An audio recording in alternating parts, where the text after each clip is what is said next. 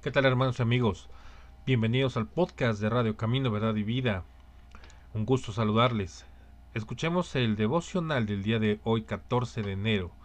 Cristo es poderoso para salvar. Cristo es poderoso para salvar. Poderoso para salvar. Isaías 63, 1. Por las palabras para salvar entendemos el conjunto de la gran obra de la salvación desde el primer deseo santo hasta la completa santificación. Estas palabras encierran multum imparvo. En realidad, tenemos aquí toda la misericordia en una palabra. Cristo no es sólo poderoso para salvar a los que se arrepienten, sino lo es también para hacer que los hombres se arrepientan.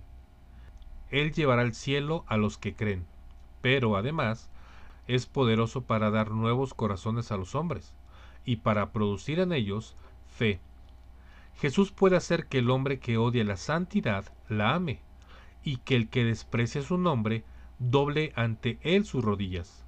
Más aún, pues el poder divino se ve igualmente en la obra posterior.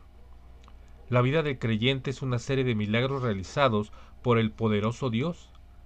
La zarza arde, pero no se consume. Jesús es poderoso para mantener a los suyos en la vida de santidad en que los colocó y para preservarlos de su temor y en su amor, hasta perfeccionar en el cielo sus vidas espirituales.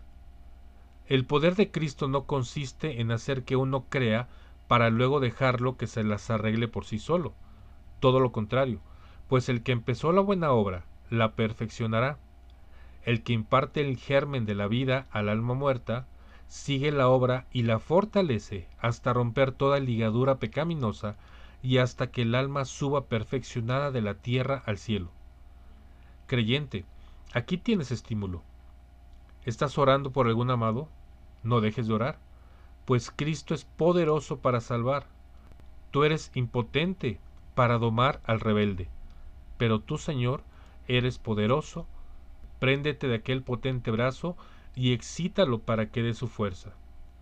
¿Te inquieta tu propia situación?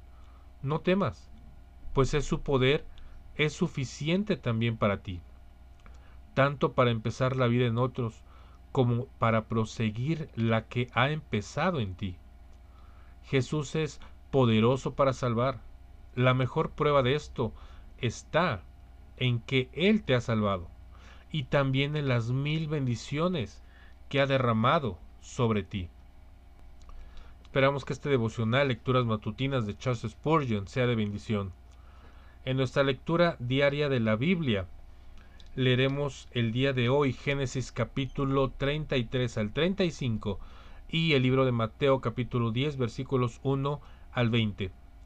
Gracias por escuchar este podcast de Radio Camino, Verdad y Vida. Hasta la próxima y que Dios los bendiga.